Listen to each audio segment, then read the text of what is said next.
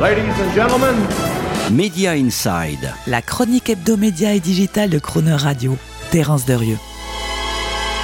Ah, la Warner, le studio de cinéma hollywoodien de légende presque centenaire, celui des Humphrey Bogart, Ingrid Bergman, Hitchcock, James Dean ou Clint Eastwood, celui aussi des Bugs Bunny, Harry Potter, Mad Max, Orange Mécanique, Batman ou Matrix. Du coup, on ne dit pas Warner, mais la Warner, comme pour mieux personnifier le mythe, la classe et le talent cinématographique en somme. La Warner, comme on disait, la Calas. Et pourtant, quand on regarde sur les 20 dernières années, c'est à se demander si la Warner ne porterait pas la poisse à tout ce qui osent s'en approcher trop pour la conquérir et la posséder. Tenez, c'est d'abord AOL. Vous vous souvenez, le pionnier de l'accès Internet à domicile, qui au tournant de l'année 2000 tombe sous le charme de la belle hollywoodienne et s'embarque dans une méga fusion à 164 milliards de dollars, la plus grosse en son genre de tous les temps. Un mariage qui ira de désillusions économiques en désillusions industrielles, avec une perte historique de 100 milliards de dollars en 2002 et un divorce définitif quelques années plus tard en 2009.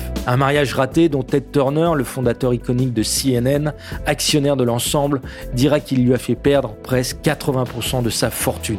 À croire que les marchés n'ont pas de mémoire ou qu'une malédiction s'est mise silencieusement en marche, puisque c'est au tour d'ATT de tomber en 2015 sous le charme de la Warner et d'annoncer fin 2016 un mariage fusionnel qualifié à l'époque de Perfect Match avec Time Warner donc pour 85 milliards de dollars. Mariage qui lui aussi va finir en divorce avec l'annonce de la revente par ATT de Time Warner 5 ans plus tard, donc l'année dernière, au groupe Discovery. Juste le temps qu'il faut en tout cas pour ATT de constater au passage une perte de valeur abyssale de 40 milliards de dollars. Discovery sera-t-il la prochaine victime après AOL et AT&T de ce qui commence décidément à ressembler à une malédiction?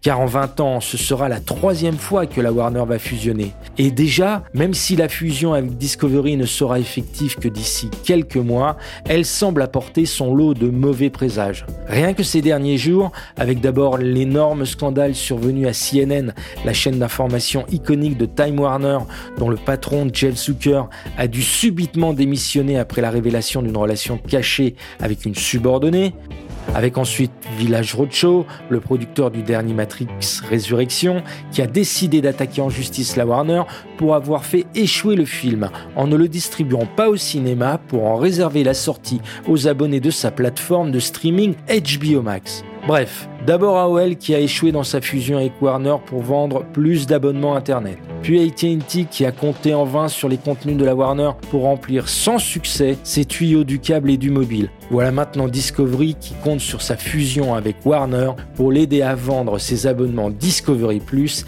et affirmer un leadership dans le streaming à l'échelle mondiale. Alors, jamais 203 diront certains, malédiction, objecteront les autres, probablement ce fameux bégaiement de l'histoire, comme disait Marx. Retrouvez Media Inside chaque mercredi à 7h45 et 19h45 et en podcast sur le chronoradio.fr.